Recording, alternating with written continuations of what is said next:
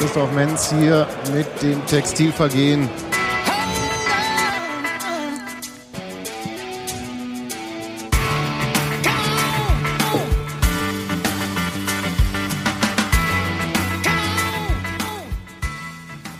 Einen wunderschönen guten Abend zum Textilvergehen Podcast Ausgabe 179 zum 1 zu 1 in Fürth.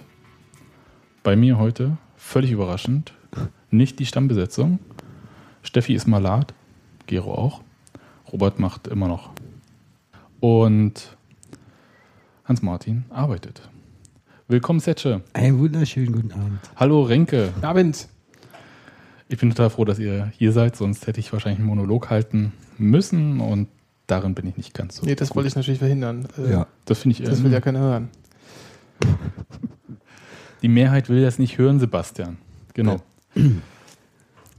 1 zu 1 in Fürth. Ähm, ich könnte jetzt wieder anfangen mit ah, Aufstieg verspielt. Können wir noch erhoffen? Der Mich find- nervt irgendwie diese Diskussion. Ja, ich finde es auch eher sinnfrei. Aber wir haben meiner Meinung nach ein gar nicht so schlechtes Spiel in Fürth gesehen. Und ich denke, wenn wir nicht alle in dieser, äh, wir gucken, wie viele Punkte nach oben noch sind, wie ist denn der Abstand, dann würden wir dieses Spiel total cool finden. Weil 1 zu 1 in Fürth, wann gab es das schon mal? Nie, oder? Äh, nee. Ich war auch ganz zufrieden. Also äh, bis auf das, das Gegentor, was irgendwie äh, so ein dummer Abwehrfehler war, gehe ich jetzt zu weit nach vorne schon in der Nö, überhaupt nicht. Äh, einfach so, ein- so, so ein dummes, eine dumme Verkettung von verschiedensten Personen in der Abwehr, die nicht richtig reagiert haben, äh, war, war das eigentlich ganz cool. Also man hätte es auch gewinnen können, so. Hm, Hätte man. Also man hätte auf jeden Fall mehr rausholen können aus diesem Spiel, denke ich. Also war, womit ich damit meinen positiven Grundgedanken zu diesem Spiel äußern möchte. also Und- ich, Und Fürth war jetzt auch nicht, auch nicht irgendwie um Klassen besser oder so. Also jetzt, äh, sie sind nicht so viele, sind nicht so viel besser, wie sie Punkte vor Union in der Tabelle stehen. Die stehen sechs Punkte vor Union, das ist jetzt nicht so Ja, äh, äh, mörderisch, aber es ist halt so. Also ich denke, bei Fürth, da schwingt erstmal irgendwie dieser Respekt mit. Ähm, Union sieht immer schlecht gegen Fürth aus. Prinzipiell ist so ein Gesetz, so wie Parensen spielt. Und aber ansonsten äh, hat Union versucht, äh, nicht über Konter zu kommen. Was ich, ich dachte erst, man stellt sich vielleicht ein bisschen defensiver.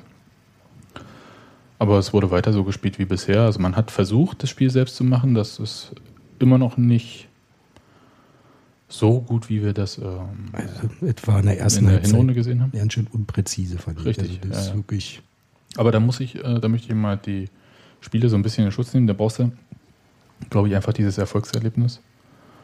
Oh, damit dieses Selbstvertrauen auch äh, bei 5-Meter-Pässen oder Pässe in den Lauf und nicht irgendwie auf den Spieler. Und, da waren, schon echt ein paar, da waren schon echt ein paar Gucken dabei. Also so. aber bei Fürth auch. Also Ja, deswegen, ähm, da haben sich beide jetzt nichts genommen. ja, die haben ja nun aber auch nicht wirklich den Spitzensturm so in der zweiten Liga.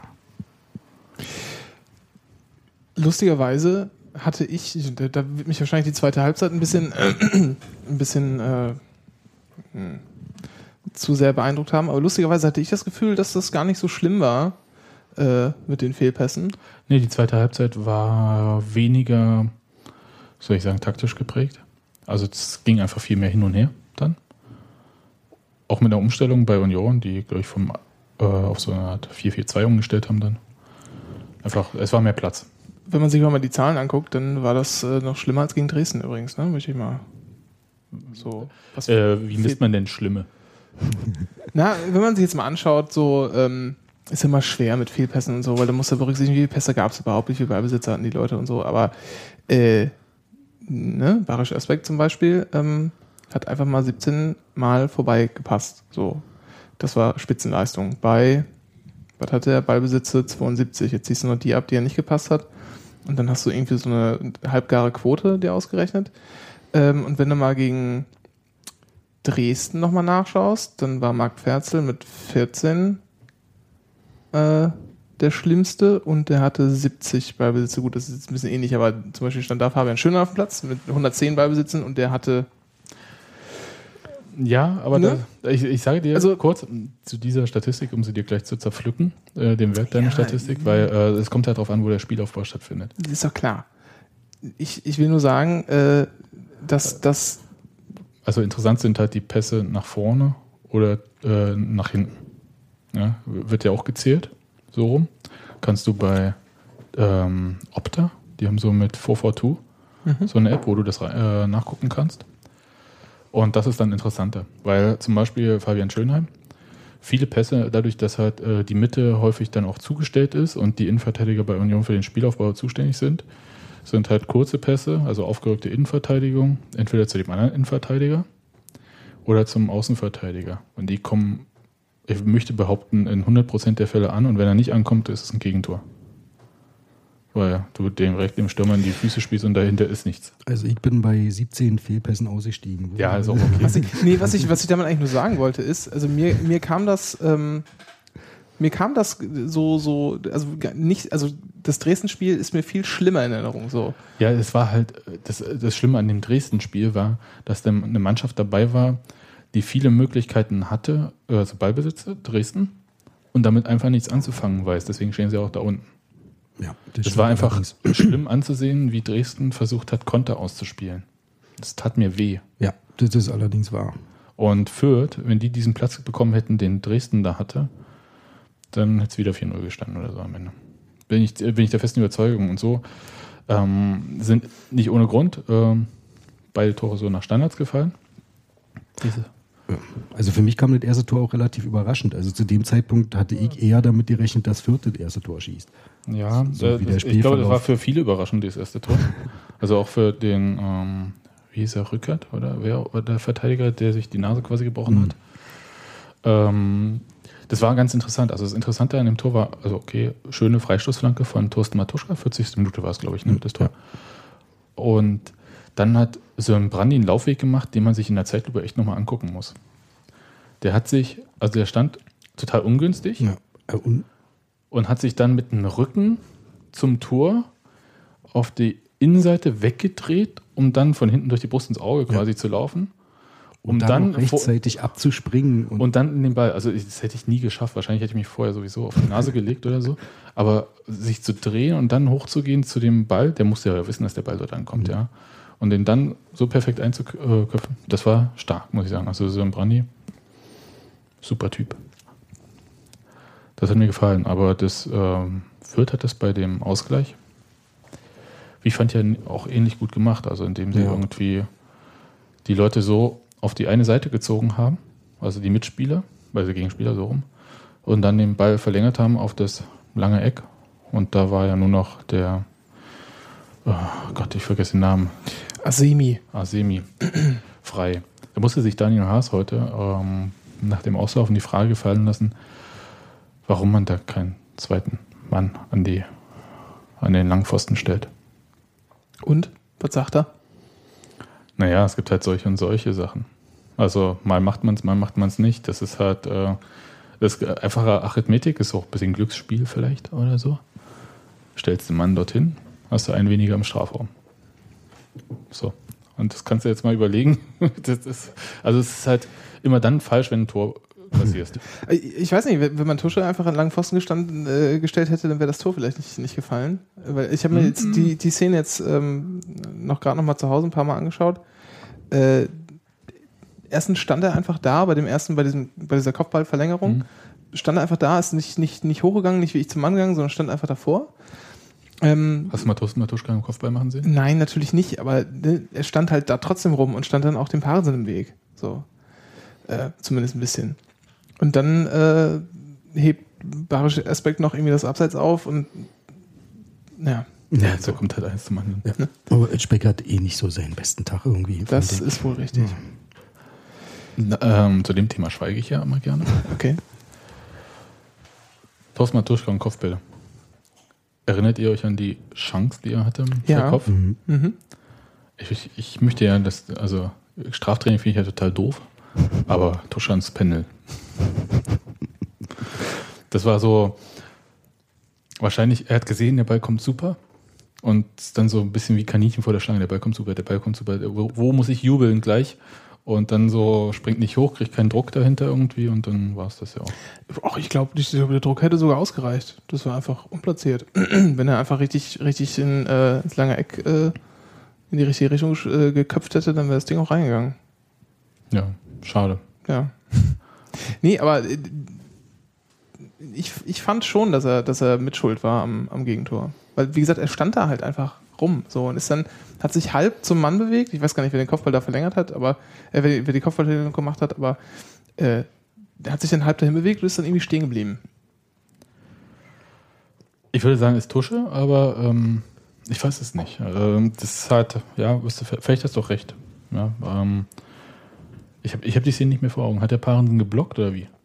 Tusche selbst? Parensen kam so ein bisschen von der Seite an, aber äh, er hätte quasi durch Tusche so ein Stück an der Seite durchspringen müssen, um vernünftig zum Ball. Hätte, also ist natürlich immer, immer schwer zu sagen, was die Leute gemacht hätten, wenn da andere Leute nicht da wären. Oder wenn, ne, aber äh, das sah schon so ein bisschen so aus, als hätte er ihn da ähm, geblockt.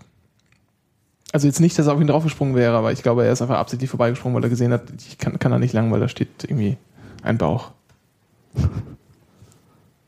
Möchtest du damit ausdrücken, dass Tusche nicht fit ist? Nee, gar nicht. Ich, also ich frage das jetzt ehrlich, Hast- weil der muss ja auch ausgewechselt werden. Also er wurde ausgewechselt, muss er jetzt nicht. Und der hat für mich so ein bisschen, das war nicht sein bester Tag. Also Mhm. auch wenn er jetzt natürlich die Vorlage zum 1-0 gegeben hat. Aber an sich ähm, war es schwierig. Ich finde auch, dass die, wir hatten das im letzten Podcast ja auch, äh, Röcker, also hier, ich sage immer Bröcker, ne? Der ist B. Röcker, äh, hat die Vorlage übrigens für Asemi gegeben, der mit der kaputten Nase. Ja, ähm, jedenfalls finde ich äh, diese hängende Spitze oder halb links, was äh, Tusche da spielt, ziemlich schwierig für ihn zu spielen. Also es ist halt sehr laufintensiv. Weiß nicht, ob man ihm damit jetzt einen Gefallen tut. Ja, zumal er ja auch immer wieder sein, sich sehr oft sein Tuschekreisel nicht vermeiden. Nicht, Ja, das hatte in dem Fall einmal das Spiel langsamer gemacht. Sonst finde ich das eigentlich okay, weil es halt so eine Abschirmbewegung ist. Ja, aber wenn da niemand ist, ist sie absolut sinnlos. Ja, So. kann ich. Du hast mich total. Ich kann es nicht verteidigen in dem Fall jetzt. Aber also. Also der Mann ist verdammt gut immer noch. Also Ja. ich will ihn da auch gar nicht irgendwie runtermachen oder so. Aber Und ich habe auch in keinster, in keinster Weise den Eindruck, dass er irgendwie da, da nicht über 90 Minuten äh, das durchhält. Ihm fehlt ja so ein bisschen die Spritzigkeit. Mhm. Ähm, er kommt halt irgendwie langsam in Gang. So wirklich langsam ist er ja auch gar nicht. Mhm. Ist, die Beschleunigung ist halt nur nicht da, aber der ist halt auch. Du meinst, er muss äh, von der Mittellinie starten oder wie? So, also so. Ne, Ja, nee, aber ne, der ist halt auch schon äh, ein bisschen älter und dann kann man das auch mal gerne verlieren, gerade wenn man es vielleicht wie er auch noch nie so wirklich äh, hatte. Nee, dann kann man es nicht verlieren, aber du weißt, was ich damit sagen will. Äh, Man gewinnt auf jeden Fall nicht mehr dazu. genau, Ich versuche die jetzt zu retten hier. ja, sehr schön. Aber sonst gibt es eigentlich zu Fürth gar nicht so viel zu sagen, oder? Ich meine, ja, super Union-Support, alles toll und so. Eichida. ja, also ich Dufte. mein, für Fürth waren verdammt viele Leute da. Also Ja, aber es ist auch einfach nur die A9 runter und dann rechts abbiegen oder so, ne? ja, ist trotzdem eine lange Fahrt. Das stimmt. Einmal Und- über die Brücke der deutschen Einheit und dann bist du ja fast da. Also ich habe das, ich habe das Spiel, ähm, ich habe jetzt, ich habe jetzt kein Sky-Abo mehr. Ähm, Warum? Ja, das klären wir vielleicht mal nach der Sendung. Ähm, ich habe Äh, ich kann ja mal kurz, äh, in den Shownotes findet ihr dann einen Link zum Anycast, äh, Renkes anderen Podcast, wo er das genau erklärt. mehrfach habe ich das schon erklärt und mich mehrfach beschwert und die- alle Jahre wieder und diesmal, diesmal habe ich es durchgezogen. Ähm, Kalter Entzug, oder? ja, aber es, ja, das stimmt. Man, man weiß ja nicht, was man dann, also ne, man weiß ja nicht, was man, was man dann will. Ich vermisse das, lernt man dann erst leider später äh, wissen. Kann man sagen, man lernt das Wissen? Später kennen. Kennenlernen, aber kennenlernen, egal. Man erfährt es. Wo war ich denn jetzt überhaupt? Genau, ich habe es live gehört bei äh, Sport 1 FM Hm? und äh, habe eigentlich die ganzen 90 Minuten nur Union-Fans singen gehört. Ja, das. Äh, Das ist, deckt sich aber auch mit meinem äh, Eindruck. Also, dass sie auf jeden Fall äh, öf- öfter zu hören waren, waren nicht lauter, wenn die Fürth dann, wenn Fürth doch mal angefangen hat zu singen, waren sie durchaus auch zu hören. Aber die Mikrofone standen schon sehr günstig, ja. Äh, aber ganz mal ganz kurz, ähm, Sport 1 FM, hast du das Spiel so auch verfolgen können? Also ich habe immer mein Problem bei denen ist, bei diesen, was auch mit 9011 Problem war, dass die Kommentatoren nicht so bildhaft beschreiben, wie man das zum Beispiel von ARD-Kommentatoren kennt. Also mal den, also es gibt zwei Unterschiede. Bei der ARD, wenn man ein Einzelspiel hören würde, hat man zwei Kommentatoren, die sich abwechseln, was auch notwendig ist eigentlich über die Zeit. Und sie können halt bildhaft sprechen. Also man hat viel stärker eine Vorstellung, was im Spiel passiert. Das habe ich bei 9011 und jetzt Sport 1 FM, weil es häufig die gleichen Kommentatoren sind, fällt mir schwer, das zu verfolgen. Das ist mir auch aufgefallen. Das ist das erste Spiel, das ich da komplett gehört habe. Ähm, was man halt oft hört, ist halt irgendwie so Paarensinn, Paarensinn, Paarensinn, ah, mm, oh, und dann wird erst Das ist- beschrieben, was die Sekunden vorher Das, passiert das ist. ist halt dieses äh, Fernsehkommentieren. Ne? Genau. Hm. Ja. Das ist mir vorher nie aufgefallen, aber erst äh, als ich das dann gehört hatte, damals hatte ich keinen Sky, weißt du. ähm, Renke, du kriegst einen Schlüssel hier. Okay. Und ähm, da ist mir das aufgefallen. Also sonst ist es äh, Super Service, funktioniert auch in äh, eher bescheidenen Empfangsgebieten ganz gut. Ja. Also mit, mit Live-Ticker nebenher an äh, funktioniert das, finde ich, ganz gut. Warte, wir hatten noch eine Sache zu diesem Spiel. Das habe ich mir aufgeschrieben, weil Setsche das bemängeln wollte. Eckbälle. Ja, Eckbälle. Was mir aufgefallen ist, dass unsere Eckbälle in letzter Zeit relativ kurz sind, immer nur. Naja, zwei Meter, ne? Oder ein Meter. Also, äh, ja, also viel höher werden sie auch nicht, nee. Das ist deutlich zu merken. Ich weiß nicht, ob Tusche die Bälle nicht mehr hochkriegt oder so. Ähm, Darf ich es jetzt sagen? Tusche kriegt ihn nicht mehr hoch. Ah. ich habe auch extra, ich habe es extra nicht so formuliert, damit du das machen kannst. Du bist ja der Mann für die Wortspiele. Und ähm, ja, aber irgendwann hat er im Spiel gegen Greuther Fürth, hat er dann wirklich mal eine Tuscheflanke gucken lassen. Der Freistoß und das war dann halt auch gleich ein Tor, war. Das fand ich schon sehr signifikant. Ob das jetzt so wirklich, vielleicht ist ja auch mit Absicht, vielleicht machen sie das mit Absicht, damit sie dann einmal so ein Ding reinhauen können, wo alle denken, wow. Na, ich denke, dass das hat vielleicht auch was damit zu tun, wie viele kopfballstarke Spieler dabei sind. Und jetzt kannst du mal überlegen, wer dann also kopfballstark bei Union da ist. Naja, gut, aber wenn du. Einer von den beiden Stürmern. Und in dem Fall war es ähm, noch Egemann und Kreilach wäre vielleicht noch, wenn er kann. Das weiß ich gar nicht, wie gut der mit Kopfbällen ist. Na gut, aber die kurzen Ecken äh, haben, wir in den halt letzten, haben wir in den letzten Wochen auch eher dazu geführt, dass dann doch aus, aus Verlegenheit Genau. eine Flanke geschlagen Genau. wurde, weil halt auf einmal, wie kann man es auch erahnen, wenn man so, ein, so eine kurze Ecke tritt, dann kommen da auf einmal zwei, drei Leute angerannt und wollen auch mitspielen. Äh, dann ist halt einfach schnell die Seite wieder zu. Ja, äh, mein, mein Segen habt ihr. Ähm, das Ding ist halt, man muss sich da was ausdenken. Und es gibt halt äh, Fußballlehrer, die stehen halt auf ähm, Standards, weil sich bestimmte Sachen da trainieren lassen. Aber zu Recht wird halt immer angemerkt, dass nach Eckbällen eigentlich unglaublich wenig Tore fallen. Und ähm, das im Gegensatz aber dann halt auch sehr schwer zu trainieren ist. Hm. Die Frage ist halt, aber wenn man sie denn bekommt, dann sollte man sie ja auch trainieren, also Varianten, die funktionieren. Und das, ähm, ich finde gar nicht, das Schlimme ist, dass, sie, äh, dass Union kurze Ecken macht, sondern dass äh, Union kurze Ecken spielt, die nicht funktionieren. Und Okay. zwar die ganze ja, Zeit. Ja, okay, ja. Das ist vielleicht eher, ja. Die funktionieren nicht, das ist richtig. Also wenn sie funktionieren würden, dann wäre es mir wahrscheinlich auch nicht aufgefallen. Ja, also, das- also da, da kommt keine Gefahr. Um, was mich richtig wahnsinnig macht, ist dann halt kurze Ecken und dann so ein miesen Pass dazu, Mhm. so dass äh, die Flanke, die dann geschlagen werden soll oder was auch immer dann Torschuss, was man dann macht, überhaupt nicht funktioniert, weil man so dermaßen mit der Ballannahme beschäftigt ist, dass man in Konter läuft dann gleich. Ja. Und dann fehlt einem das Erfolgserlebnis, dass man wenigstens mal vorm Tor stand. Und dann doch lieber bitte eine hohe Ecke und man hat wenigstens einen Kopfball versucht.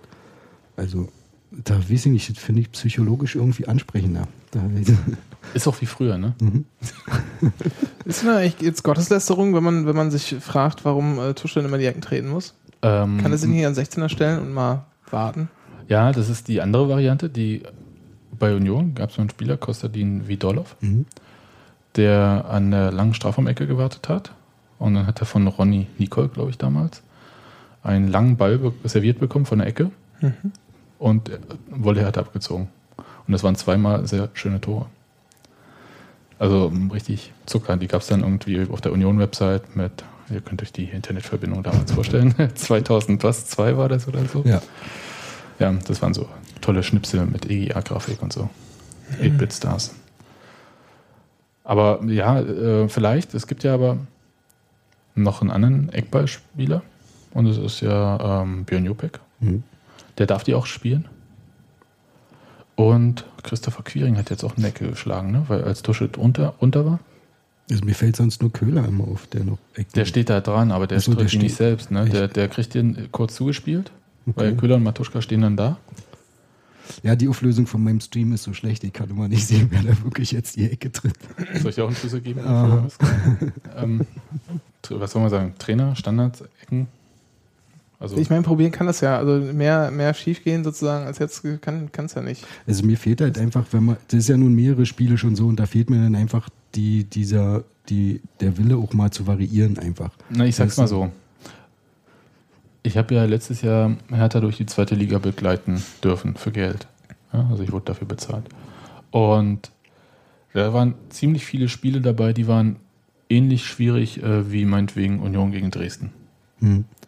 Das heißt, Hertha musste als äh, Mannschaft versuchen, zwei Vierer Abwehrketten zu knacken. Das ist jetzt in der Massivität, trifft es Union jetzt vielleicht nicht, aber ähnlich defensive Einstellung. Und da war es halt immer eine besondere Qualität, einen wirklich sehr guten Kopfballspieler zu haben, Adrian Ramos, Mhm. und einen sehr guten Standardschützen, Ronny, der Ecken und Freistöße getreten hat. Und ich weiß nicht, wie viel äh, Kombination Ecke, Ronny, Ramos, Kopfball, Tor oder Freistoß, Ronny, Eck, äh, Kopfball, Ramos, Tor es da gab. Und es ist halt, ähm, der Trainer, Jus Luca, hat dann immer gesagt, es ist halt äh, gerade gegen solche Mannschaften eine super Variante ist halt mit Standards, weil Standards in der zweiten Liga nicht so stark verteidigt werden, also auch nicht so präzise sind sonst wie in der ersten Liga, sodass man halt wirklich Möglichkeiten sich erarbeiten kann. Also man ist ja im Vorteil, wenn man gute Standards kann. Wenn in der ersten Liga, das sehe ich auch, ähm, da ist eine ganz andere Qualität, also die zu verteidigen ist ja auch richtig schwer, aber beziehungsweise da auch selber Gefährlichkeit ähm, zu machen. Ja Entwickeln. zu entwickeln, genau. Und äh, das, das wundert mich halt tatsächlich auch. Also Union schafft es halt äh, nicht irgendwie gefault zu werden, sodass diese Tusche-Entfernung für Freistöße, die haben wir in letzter Zeit nicht so häufig gesehen. Das stimmt, ja. Ähm, da kommen häufig die taktischen Fouls entweder hinter der Mittellinie, sodass du da so einen 40 Meter Flugball machen darfst oder so. Und selbst dieser Freistoß, äh, aus war- dem das Tor war relativ weit weg, 35 Meter Ja. oder so, es war schon ein Umso erstaunlicher, dass er angekommen ist. Genau. Und deswegen meinte ich halt, also da muss irgendwie ein bisschen mehr. Und Ecken kriegt Union genug, da sollte man vielleicht äh, was dran machen. Und vielleicht klappt es dann auch mit einem Erfolgserlebnis für die Stürmer. Die sind ja beide kopfballstark, Ja. eigentlich. Wären wir beim nächsten Thema. Äh, Wollen wir eigentlich noch mal kurz was über die, über die Karten sagen? gelbe, rote Karten oder welche? Die gelben, die sich da so angehäuft haben. Also der hat auf jeden Fall ziemlich, also ziemlich mm, ich fand die alle, ich fand die fast alle berechtigt. Die, ja, also kann man alle geben, ja. Genau. Jeden, aber ob man sie wirklich hätte geben müssen, dann in dem Fall. Ich, Äh, Sag mir jetzt nichts vom Fingerspitzengefühl. Das ist Find alles gut. Ja. kam bei mir aber genauso an. Also alles kann man alles machen, war aber ein bisschen kleinlich teilweise. Einzig, was irgendwie rausgestochen hat, war irgendwie Simon Terodde für die dümmste gelbe Karte seit Menschengedenken. Äh, Ich Also- sag dir sofort eine dümmere, aber los. Nee, aber äh, ich meine, ne, rennt nach vorne, gute Chance, merkt, er kommt Ja. so weit rechts raus, äh, hätte es eh vergessen können. Äh, und dann den Fuß einfach hochhalten, Ja. äh, obwohl er den, den Atem des Verteidigers schon im Nacken spürt. Aber das ist halt T-Word, war. Ist ja einer von den, ja, weiß ich nicht, also das, was ich an anderen Mannschaften gerade ein bisschen merkwürdig finde, dass sie alle, ist vielleicht auch nur ein Eindruck, aber er wurde mir von einem FC-Fan auch bestätigt, dass von vielen Mannschaften sehr viele Spieler relativ schnell umfallen und dann auch sehr schnell sehr doll leiden zurzeit. Und Ja, ja, das da ist auch Terodde aber auch dazu. Also er leidet vielleicht nicht, aber fällt sehr schnell. Ja, aber auch ungeschickt. Und er, manchmal kriegt er der gut hin, aber meistens sieht man sehr deutlich schon, wenn er einfädelt, dass es jetzt äh, ums Foul geht. Also da bleibe ich dabei. Der König der Einfädler ist Sören Brandy. Das macht dem keiner. Also bei. Union, ja. Ja. Ja, okay. Ja.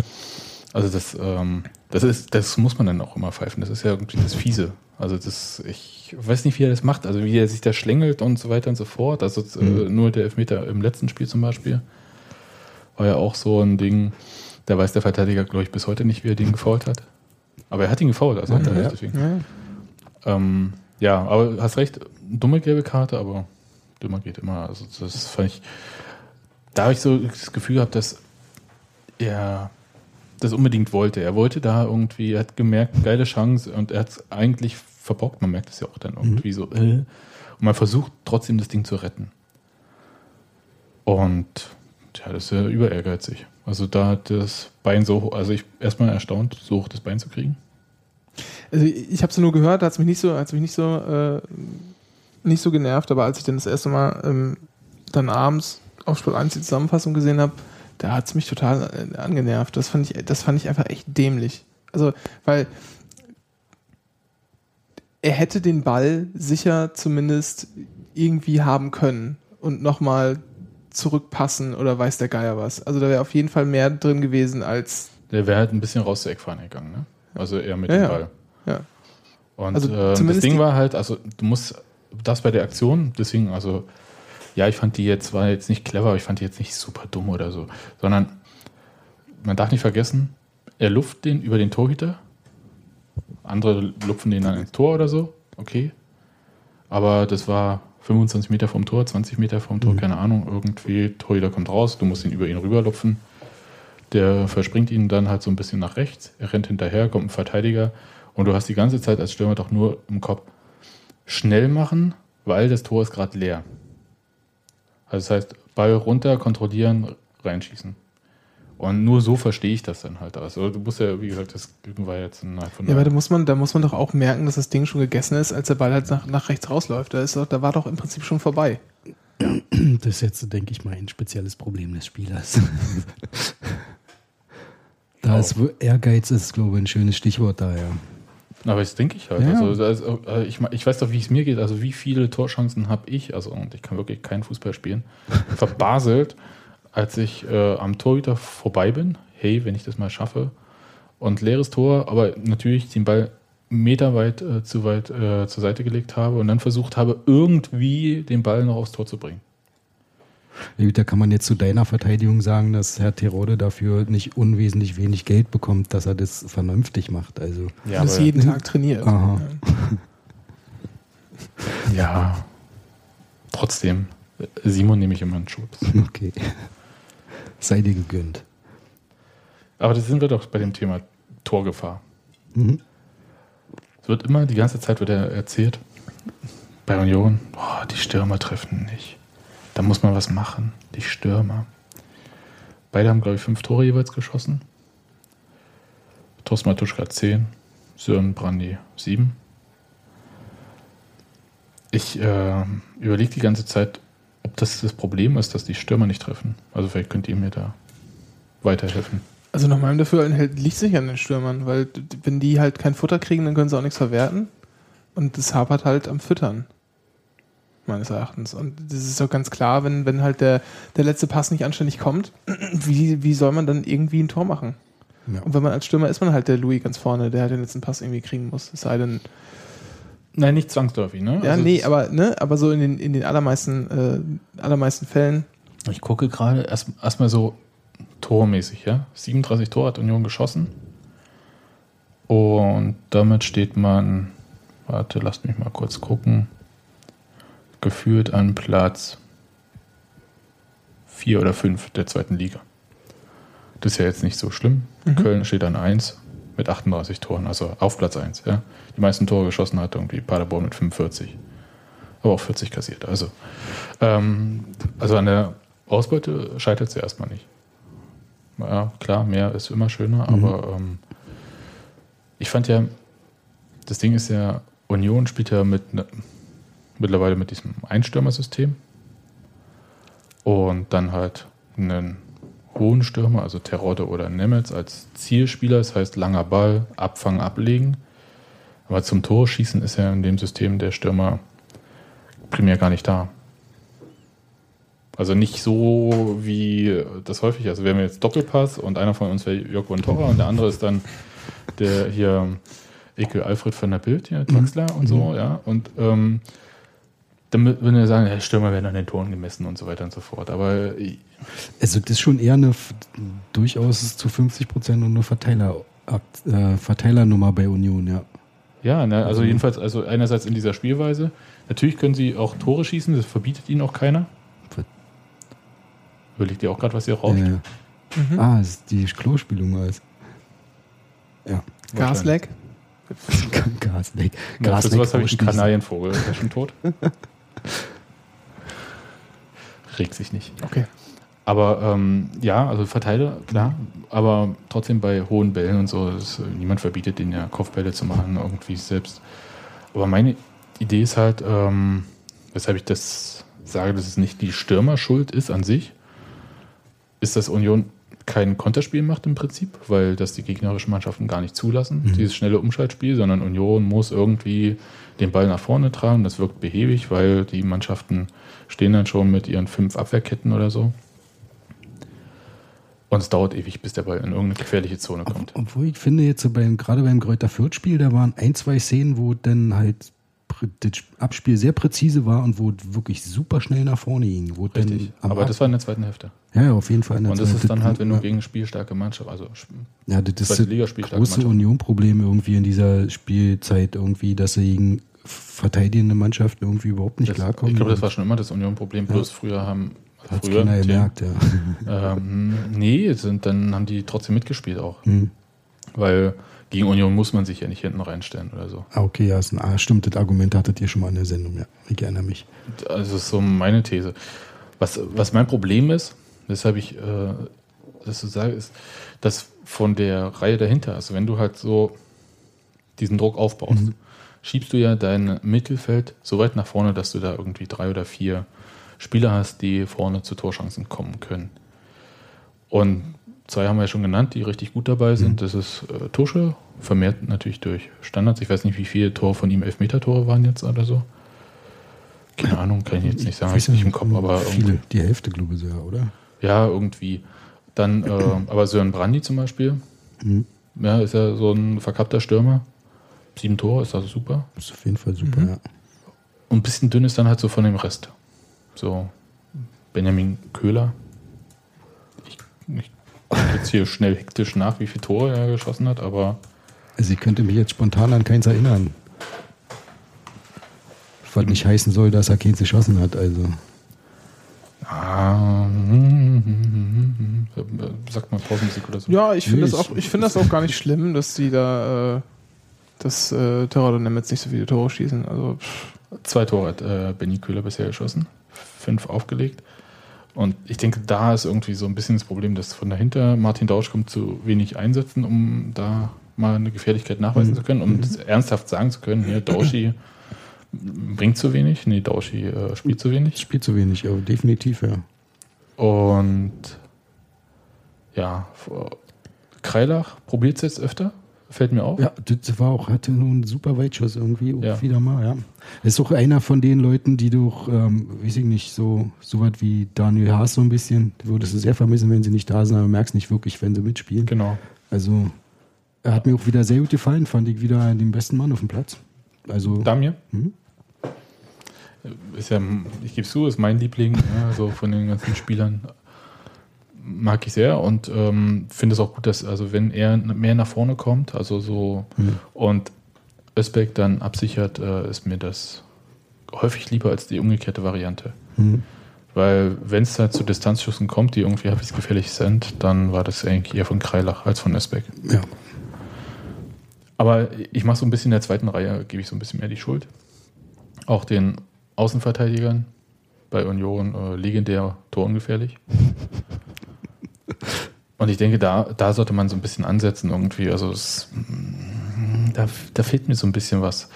Ansonsten denke ich, dass es, äh, dass man da gerade irgendwie ein Thema sucht, um über, also um irgendwie festzumachen, warum es gerade nicht so cool läuft. Also, das ist ja nicht so, dass es nicht cool läuft. Ich meine, ja, Na, sag mir jetzt mal. Also, Also äh, das äh, läuft wahrscheinlich sich, es läuft nicht so, dass man sich den ganzen Tag darüber freuen könnte, weil es halt immer, immer mehr und immer mehr wird. aber Okay, ich sag dir jetzt halt, äh, sechs Spiele. 2014, vier Unentschieden, ein Sieg, eine Niederlage. Sondern jetzt du.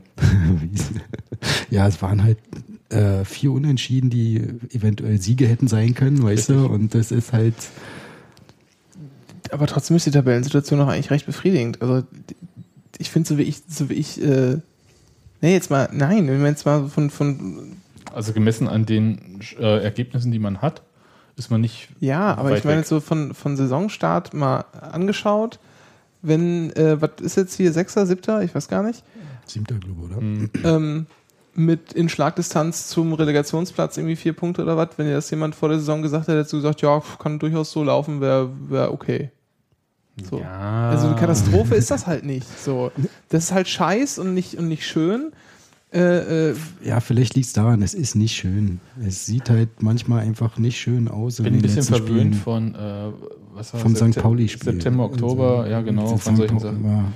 Und ähm, da konnte man ja danach, also nach diesem schwarzen November mit irgendwie ein Tor Mhm. und äh, ein Punkt oder so, ähm, gar nicht mehr richtig anknüpfen. Es war sehr wechselhaft seitdem. Und deswegen meinte ich halt, ähm, dieses Thema mit den Stürmern wird halt so jetzt rausgenommen, so äh, irgendwo dran muss man ja festmachen, Ja. woran es. Und es ist eigentlich eher so, ich denke, fehlt mal so das Erfolgserlebnis. Ja, nicht nur 1-0 gewinnen, sondern mal, also überhaupt erstmal gewinnen und dann vielleicht auch mal Frust ablassen beim Gewinnen. Das heißt, äh, dann auch das dritte, vierte, fünfte Tor machen. Nee, jetzt ohne Scheiß, weißt du, dieses Ding so Ja, Knoten platzen, keine Ahnung, was man da jetzt küchenpsychologisch sagt. Aber sowas wie, wie gegen Bielefeld, nur dass dann leider Weihnachten war. Und Richtig, Ja. das war genau so. Vielleicht tatsächlich so wieder nach 30 Sekunden Gegentor, weil Bielefeld oder so. Ja. Und dann einfach den Stiefel runterspielen. Und ich glaube, im Moment ist das halt echt ein Problem. Man hat es ja auch gegen Ingolstadt gesehen im Spiel zuvor. Es fällt schwer. Ja, es, äh, ver- man verkrampft, der Gegner tritt dann auch vielleicht noch schön auf die Socken irgendwie. Das heißt, es ist sowieso unangenehm zu spielen. oder fällt einfach um, sobald man den nur anfasst. Ja, ist natürlich, ja. Das war bei Ingolstadt aber auch teilweise jetzt schon heftig. Ja, aber ich fand das jetzt in Fürth jetzt nicht so dramatisch. Also Fürth hat mir gefallen als Spiel, darauf kann man total aufbauen. Und ich freue mich wie Hulle auf Paderborn am Freitag. Muss ich jetzt echt sagen. Weil es so ein schönes Wortspiel abgibt oder warum? Wie? Was? Ähm, Immer weiter ganz nach vorn. Jetzt ein Sieg gegen Paderborn oder ist Oh Scheiße, darauf bin ich noch nicht gekommen. Nee, es ist einfach, ähm, das ist nochmal ein direkter Konkurrent. Das heißt, man kann da Punkte gut machen. Und das macht so Spaß, gegen Paderborn zu gewinnen. Ich habe mir heute, ich habe so einen Text über Benjamin, als er heute da bei Union war, geschrieben und habe mir da nochmal äh, das Video von dem 3 zu 2 2008 angeguckt, wo ich zur Halbzeit das Kind nach Hause geschickt habe, weil ich so gebrüllt habe und das Kind, dem war schon ein bisschen kalt und so. Der war ja auch noch jung damals. Und dann kam ich nach Hause und hatte keine Stimme mehr. Das ist ja wirklich selten.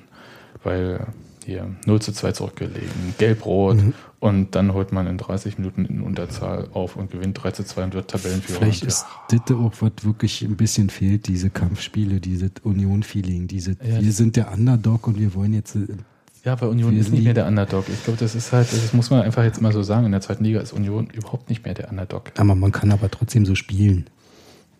Nee. Du willst ja aufsteigen. Offensichtlich nicht. Jetzt hätte ich beinahe das Bier über das Notebook gekippt. Also ich freue mich auch sehr auf Paderborn, äh, was in erster Linie daran liegt, dass ich Paderborn ziemlich scheiße finde. Ich, ich finde die, das ist so einer der, der farblosesten Vereine irgendwie überhaupt. Das mag auch mit der Stadt zusammenhängen. Also ich meine, an was denkt man, wenn man irgendwie Paderborn hört? Das denkt man so deutscher, deutscher Bibelbild irgendwie. So, Ja, so ja. viel ist dann nicht. Und dann war ich da auch äh, letztes oder vorletztes Jahr, weiß ich gar nicht mehr, mit, mit meiner Freundin äh, im Stadion, die ist, äh, kommt aus Lautern, also die Eltern, und dann, hat sie auch immer so ein rotes Trikot an, standen wir da mit den Lauterern im, im, im Gästeblock. Und das war so eine äh, aberwitzig fürch- fürchterliche Plastikatmosphäre da. Äh, Naja, gut, das Stadion ist natürlich auch so eine Wellblecharena. ja, Ne? ja. Das ist so, das besteht so aus so Betonklumpen und dann hat man da irgendwie so Blech draufgeworfen. Und man ist so ein bisschen erhöht, ne? Also man ist gar nicht ebenerdig zum Spielfeld. Das ist dann, man unten ist irgendwie so verdunkelt, so ein bisschen so Imbissreihen und so. Und dann muss man, es sind Metalltreppen, die man so hochläuft. Und dann ist man auf so einer Mini-Tribüne und ähm, dahinter ist eine Blechwand und oben ist ein Blechdach. Und das Stadion hat, glaube ich, eine Betriebserlaubnis bis 22 Uhr wegen der Anwohner. Also Bundesliga-Freitagsspiele ist, glaube ich, nicht möglich. Aber die Leute sind schon nett. Wenn auch katholisch. Aber nett. Ja, also ich habe jetzt irgendwie auch äh, mit, mit Menschen da nichts äh, Schlimmes erlebt. Aber äh, ich fand den Verein so farblos wie die Stadt. Und dazu noch diese, kennst du die Stadionhymne, kennst du sicher, ne? Wir sind Paderborn. Das ist so eine, so eine Frau, die das singt, ne? Ja, ja. Paderborn. Und ich, und ich denke immer die ganze Zeit an die, to ähm, ich sag schon Totenbrieftauben, Abschließenden Ja, nee. Naja, es trifft es durchaus auch, so ist nicht. Also. Sorry. Ähm, Und dann finde ich ja, ist das Freitag äh, das Spiel.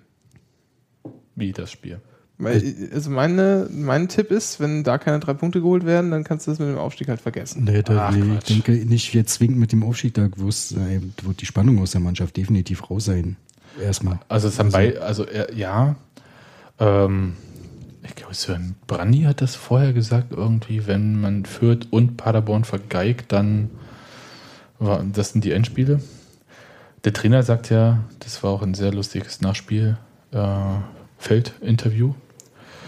Äh, wie ein Endspiel. Und danach? Äh, sind wir aufgestiegen oder was?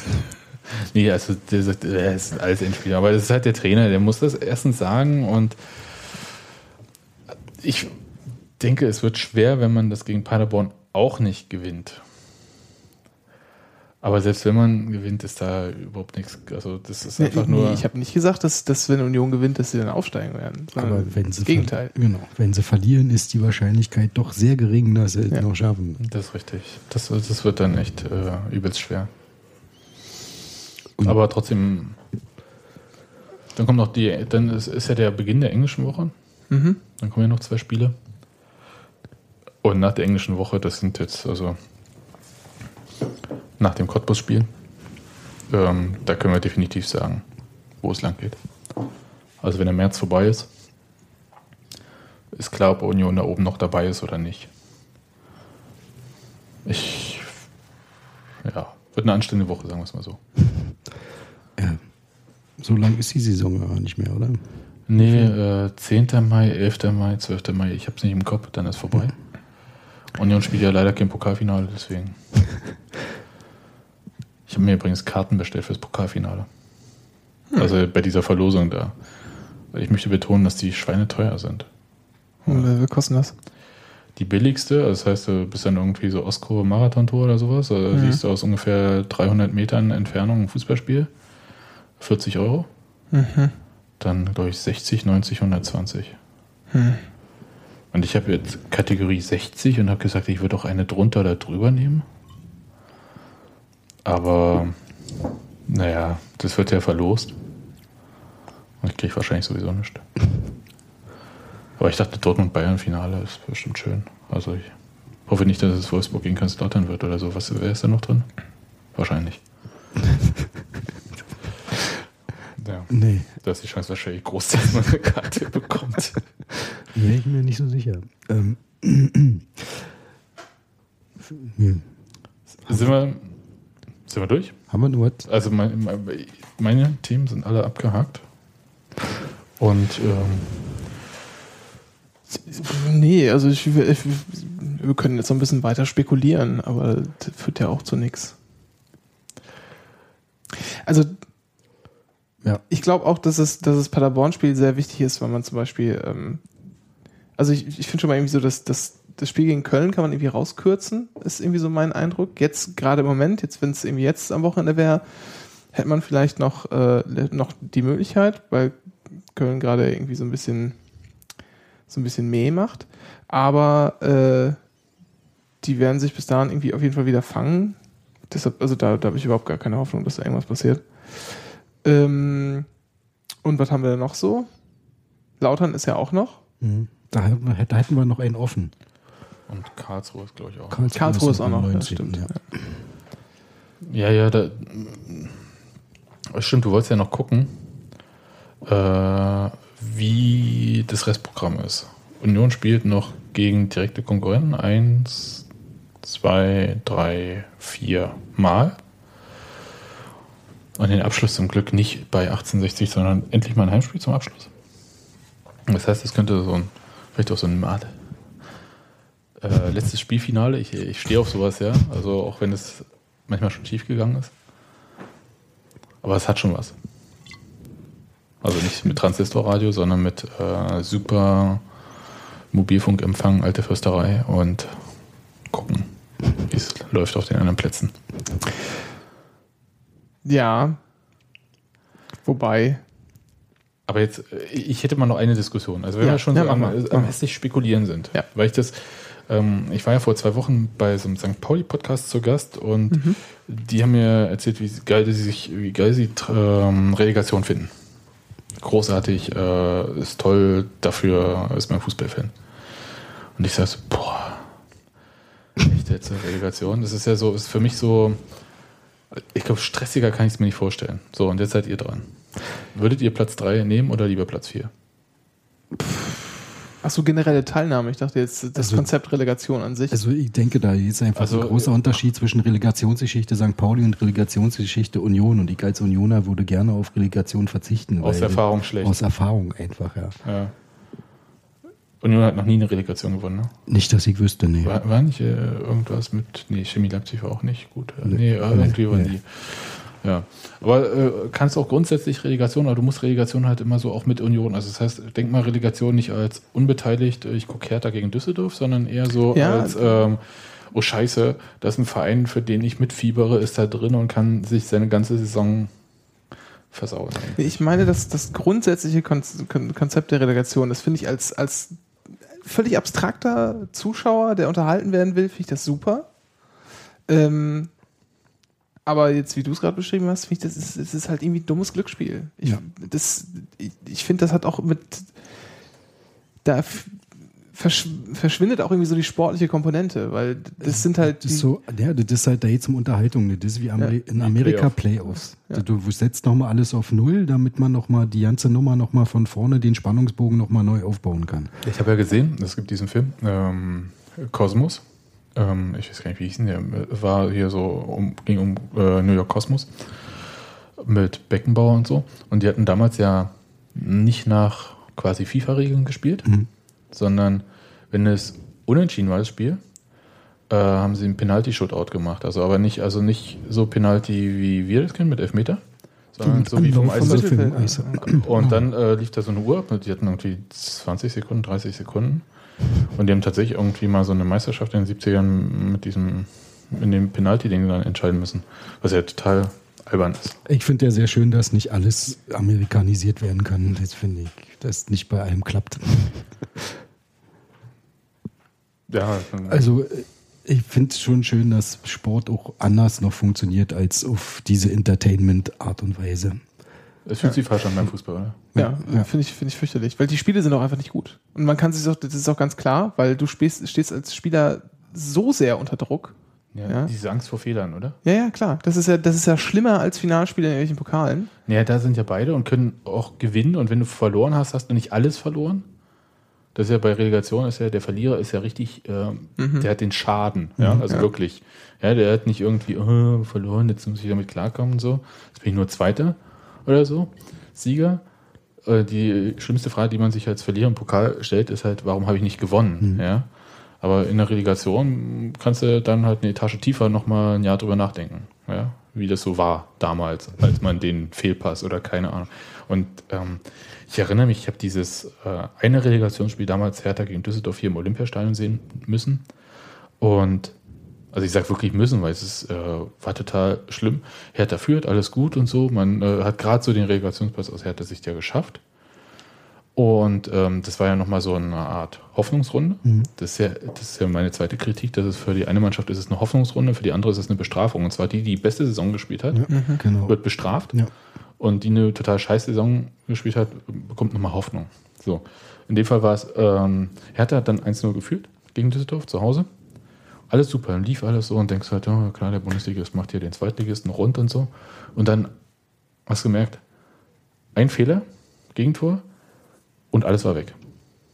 Und das, ist, das tat einfach auch weh beim Zuschauen. Also es war, weil es so, du siehst halt Fußballspieler, die ganz plötzlich vergessen, wie Fußballspielen geht. Und das ist das, das sind keine schönen Spieler. Trotzdem würde ich, ähm, wenn du mich vor die Wahl stellst, Union Dritter oder Vierter, in, diesem, in dieser Saison auf jeden Fall Dritter sagen. Weil A, hast du nichts zu verlieren.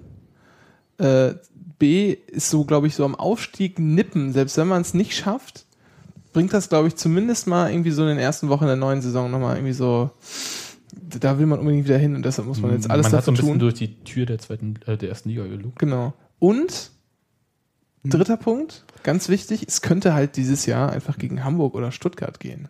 Ja. Wobei, Also man hat sowieso keine. Chance. nee, nee, nee, das will ich damit nicht sagen, sondern das sind einfach, das sind einfach mal richtig große Nummern.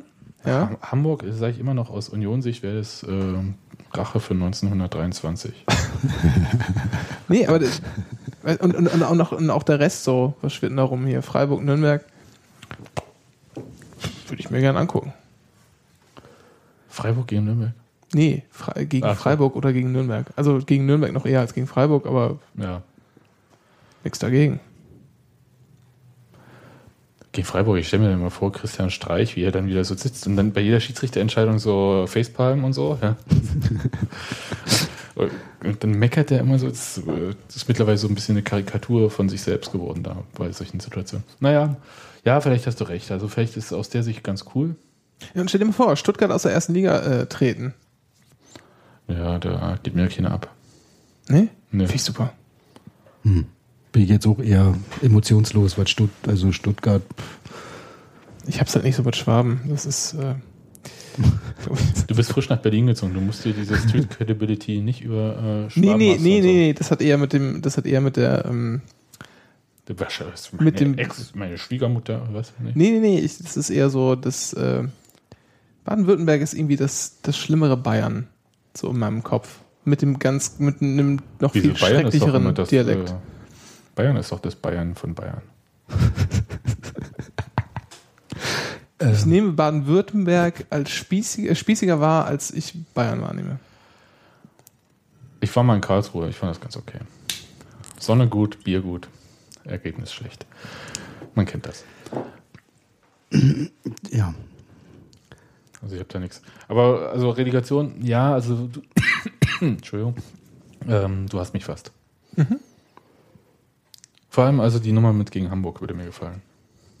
Selbst wenn man es nicht gewinnt. Ist eigentlich, ist das eigentlich festgelegt hier, wer, wer da zuerst zu Hause spielt oder wird das gelost? ähm, ich glaube, das ist Ich festgelegt. glaube, das ist festgelegt. Die untere Liga spielt zuerst zu Hause, soweit ich das weiß. Nee, ich glaube umgekehrt. Echt umgekehrt? Hm. Dann war ich das mit Pokal verwechselt. Also ich weiß das, weil das würde ja nochmal dafür sprechen, ne? Das wäre noch, noch geiler. Ja, wenn man das erste Spiel schon 6-0 verloren hat, dann macht es richtig Spaß. Ja, Spiel aber wenn das erste Spiel halt irgendwie so ein 1-1 oder so ein äh, 2-1 ist für die, für die Heimmannschaft. ne? Ja, ja. Nee, äh, also, ja, äh, du hast mich. Also gerade dieses irgendwie mal dran schnuppern und dann immer noch doof finden können. Mhm. Ja, und äh, außerdem, ich gönne Thorsten Matuschka ja die Bundesliga, egal auf welchem Weg. Ach komm, er hat ja schon mal Bundesliga gespielt, so ist ja nicht. Ja, die Waren zwar nur fünf Minuten. ne?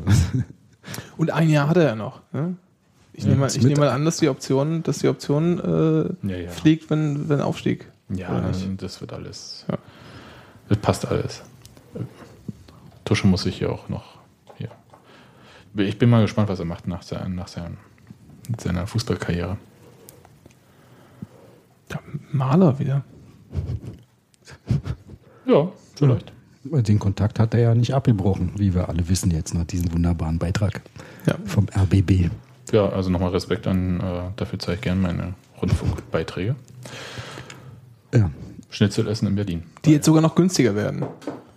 Komm, keine Politik hier beim Sport und Genau. so, weißt du? Das ist Fußball, ey. Lass mal das Politikding weg, Alter. ich muss mal einmal Quoten-Berlinern hier. Ist irgendjemand von uns hier Berliner? Ja. Ach so, du? ja. Okay, dann darfst du es. Okay. Ich glaube, wir sind durch. Es hat mich sehr gefreut, dass ihr hier wart. Renke, vielen Dank. Ja, ger gerne. Ähm, ja. sonst zu hören beim Anycast. Donnerstag wieder. Diesen Donnerstag. Ja. Wenn ich ganz schnell bin mit dem Podcast hier. Ja. Aber Ich bitte darum. Setsche, Ich auch, ich mache So. auch Donnerstag Radio, ja. äh, zur gleichen Zeit, keine Ahnung. Weiß ich gar nicht. Ich mache von 21 Uhr an immer. Wir, wenn wir soweit sind, weiß ich nicht. Ach so. Ja. Acht, vielleicht halb neun, mal gucken. Nee, ich bin schon pünktlich. Weil ich Du bist wieder äh, bei den Blockrebellen. Ja, live und beim Blockrebellen und ich habe diesmal auch einen Gast, den Tanit, als Gast-DJ. Tani bei mir. ist immer gute Musik. Jawohl. Also Und ich ich würde euch gerne mal zurück einladen, aber eine Musik-Podcast macht das jetzt wenig Sinn, wenn ihr keine Musik macht. ähm, das möchtest du nicht. Ja, eben deswegen. Also wir können gerne mal den Chor machen so. Nee, ihr, könnt also, ger ihr könnt euch gerne mal hinsetzen, aber das ist ja noch für die Gäste eher sinnlos. Dann. Ja, wir nehmen eine Webcam mit und hampeln also festlich so rum. Ich habe noch eine Ukulele. Oh. Marilyn Monroe habe ich das sofort im Kopf. Was? Ja, bei Ukulele. fällt, also ja, mir fällt sofort Stefan Raab ein, der Ukulele. jeder. Aber jeder, wie er, ja, Einfach mal so eine Regler voll professionell hochgedreht. Und äh, ja. Tschüss, oder? ja, sagen wir Tschüss. Ciao. Sagen Tschüss. Tschüssi. Tschüssi.